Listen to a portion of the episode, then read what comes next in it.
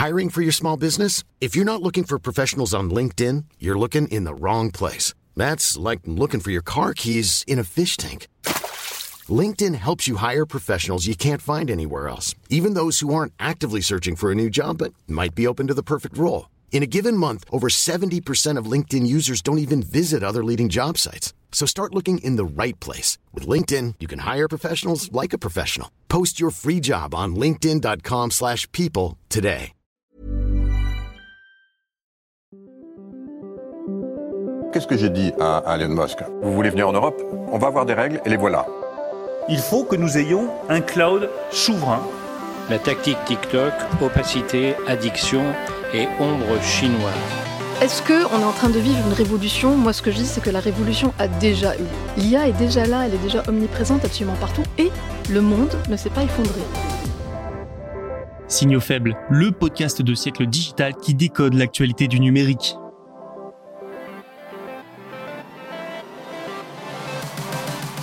Salut à toutes et à tous, vous écoutez l'épisode de Signaux faibles du 19 décembre 2023. Voici les actualités à décoder.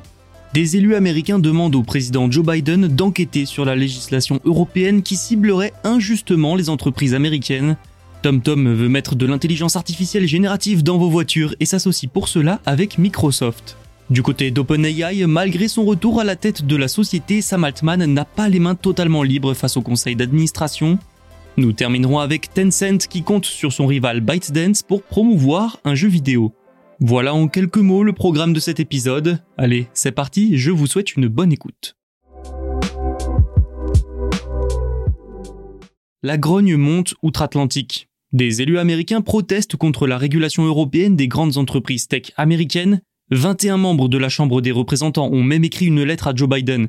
Ils reprochent concrètement au Digital Markets Act, le DMA, le nombre d'entreprises américaines concernées par le texte. Le DMA a pour but de réguler les marchés numériques, d'instaurer plus de transparence et de concurrence dans l'Union européenne. Forcément, ça a donc aussi pour but d'empêcher les géants technologiques de détenir un monopole trop important. Des géants technologiques qui, à l'image des GAFAM, sont très souvent des entreprises américaines. Alors comment l'Union européenne a-t-elle défini quelles sociétés sont concernées par cette législation? Eh bien à l'aide de critères tout simplement toute plateforme proposant un service essentiel avec au moins 45 millions d'utilisateurs actifs mensuels dans l'Union européenne et au moins 10 000 entreprises clientes est concernée. Ces plateformes doivent également enregistrer 7,5 milliards d'euros de revenus ou avoir 75 milliards de capitalisation boursière. Le DMA fait qu'elles n'auront plus le droit, par exemple, de favoriser leurs propres services au détriment de ceux de leurs rivaux. Et elles sont appelées gatekeepers ou contrôleurs d'accès. Ce sont des plateformes inévitables pour mener des activités en ligne dans l'Union européenne. Vous l'aurez compris, avec le DMA, elles doivent se conformer à des règles plus strictes que les autres. Et sur les 6 sociétés concernées, 5 sont américaines. Alphabet, Amazon, Meta, Apple et Microsoft. Dans leurs lettres, les élus américains se demandent pourquoi les géants chinois Alibaba, Huawei ou Tencent ne sont pas concernés par le texte. Notons que ByteDance l'est. Selon eux, l'Union européenne a inexplicablement omis de désigner des détaillants, des plateformes de partage de contenu, des sociétés de paiement ou des opérateurs de télécommunications européens. Ils expliquent également, je cite, Assurer notre leadership dans ce secteur est impératif pour notre économie et nos travailleurs américains. La désignation d'entreprises américaines de premier plan en tant que contrôleur d'accès menace de bouleverser l'économie américaine, de diminuer notre leadership mondial dans la sphère numérique et de mettre en péril la sécurité des consommateurs.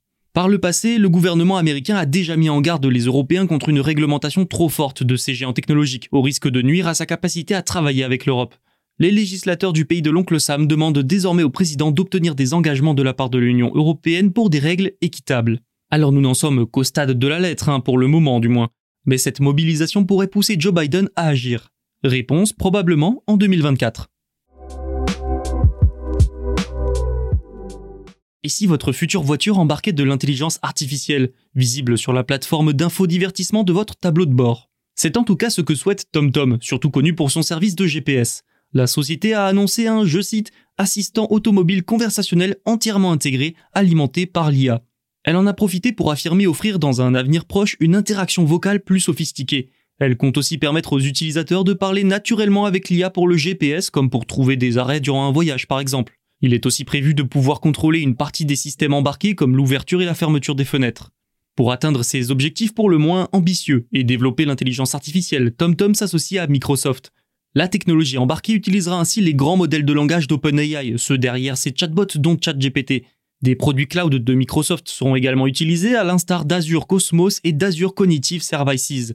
Cosmos, si vous ne connaissez pas, c'est une base de données et Cognitive Services, c'est un ensemble d'API destinés aux applications d'IA. Du OpenAI, du GPT, du Microsoft, tous ces éléments laissent penser qu'il s'agira d'un assistant performant avancé. Assistant qui devrait, selon TomTom, s'intégrer dans les principales interfaces des plus gros constructeurs automobiles. Malgré cette volonté de diffusion et d'accessibilité, la société n'a annoncé aucun partenariat avec des constructeurs automobiles connus. En revanche, nous savons déjà que la technologie sera intégrée au Digital Cockpit de TomTom. Il s'agit d'un système intégré ouvert d'une plateforme d'infodivertissement pour véhicules en résumé. Cette annonce démontre déjà l'attractivité de l'IA si c'était encore approuvé. De nos jours, chaque entreprise ou presque doit annoncer à un moment donné un service, une fonctionnalité d'IA. Maintenant, c'est TomTom qui se lance. Ensuite, ça montre que l'IA a de l'avenir dans l'automobile d'une manière différente que ce que l'on entend habituellement. Par contre, ce n'est pas la première fois qu'une entreprise veut mettre de l'IA et un LLM dans une voiture. En juin, Mercedes avait annoncé un programme bêta de 3 mois pour intégrer des variantes de ChatGPT dans certains de ses véhicules. TomTom sera présent au CES en janvier, des informations complémentaires seront alors probablement dévoilées. Quelle est la répartition des pouvoirs à OpenAI? Vous avez sans doute suivi ou du moins entendu parler de la saga autour de son PDG Sam Altman. Ce dernier s'est fait licencier par le conseil d'administration puis a finalement été remis en poste et le conseil, lui, a été changé. Mais depuis, les prérogatives de chacun sont un peu floues. Ce qui posait notamment problème à l'ancien conseil, c'est que le PDG voulait aller vite dans la commercialisation et la diffusion des IA comme GPT. Pour le conseil, cela se faisait au détriment de la sécurité. Mais qu'en est-il maintenant? Eh bien, selon OpenAI, son nouveau conseil d'administration a la possibilité de retarder la sortie d'une IA, et ce, même si la direction de l'entreprise la juge suffisamment sûre. L'accord a été dévoilé lors de la publication hier d'un ensemble de directives ces dernières expliquent comment OpenAI prévoit de gérer les risques liés à ces IA les plus puissantes. Ça a aussi le mérite de préciser un peu plus les pouvoirs de chacun après le putsch raté de cette fin d'année. OpenAI a aussi récemment annoncé la création d'une équipe de préparation pour évaluer régulièrement les systèmes d'IA afin de déterminer comment ils se comportent et réduire les risques. L'entreprise surveillerait surtout ce qu'elle nomme les risques catastrophiques, il s'agirait de tout risque susceptible d'entraîner des centaines de milliards de dollars de dommages économiques ou de conduire à des dommages graves ou à la mort de nombreuses personnes. Pas très réjouissant. Selon Bloomberg, cette équipe donnera ensuite ses évaluations à un groupe de sécurité consultatif, qui fera à son tour des recommandations à la direction, donc à Sam Altman. Vous l'entendez, ce dernier a donc bien fait des concessions pour plus de sécurité afin de revenir à la tête d'OpenAI. Toujours selon Bloomberg, les IA seront classées selon quatre catégories de risques faible, moyen, élevé et critique. Seuls les IA de niveau de risque faible et moyen devraient être diffusés. Tencent mise sur son grand rival ByteDance pour faire la promotion de l'un de ses produits. Le géant chinois a lancé vendredi son nouveau jeu, Dreamstar. C'est l'un de ses lancements vidéoludiques les plus importants de ces dernières années, les enjeux sont donc grands. Surtout, Dreamstar doit venir concurrencer directement Eggy Party de NetEase, un véritable best-seller du secteur avec plus de 100 millions d'utilisateurs actifs mensuels. Pour faire de Dreamstar un succès, Tencent compte donc sur ByteDance, la maison mère de TikTok, pour promouvoir son jeu vidéo. D'autant plus qu'Eggy Party doit une partie de son succès à la publicité qui lui a été faite sur les plateformes de ByteDance, justement. Et c'est intéressant comme actualité parce que c'est un rapprochement entre deux géants chinois grands rivaux, c'est un réchauffement de leurs relations si vous préférez. Et dans le même temps, ça dénote aussi d'une augmentation de la concurrence dans le secteur des jeux vidéo en Chine, pour vous donner une idée des enjeux pour Tencent, Dreamstar devrait rapporter, selon les analystes, jusqu'à 842 millions de dollars rien que durant sa première année. Le jeu de NetEase, lui, devrait rapporter un peu plus. Gagner face à ce concurrent, c'est aussi un moyen pour Tencent de sauvegarder son statut de plus grande entreprise du secteur en Chine. Ainsi, depuis un mois, 38% des publicités de Tencent pour son jeu Dreamstar ont été placées sur Pangolin, un service de publicité en ligne de ByteDance selon la société DataEye. C'est un signal important quand on sait que Tencent dispose pourtant de son propre réseau publicitaire, sur lequel seuls 12% des publicités pour son jeu sont diffusées. Tencent a également commencé à autoriser les streamers de jeux vidéo en direct à diffuser depuis les plateformes ByteDance.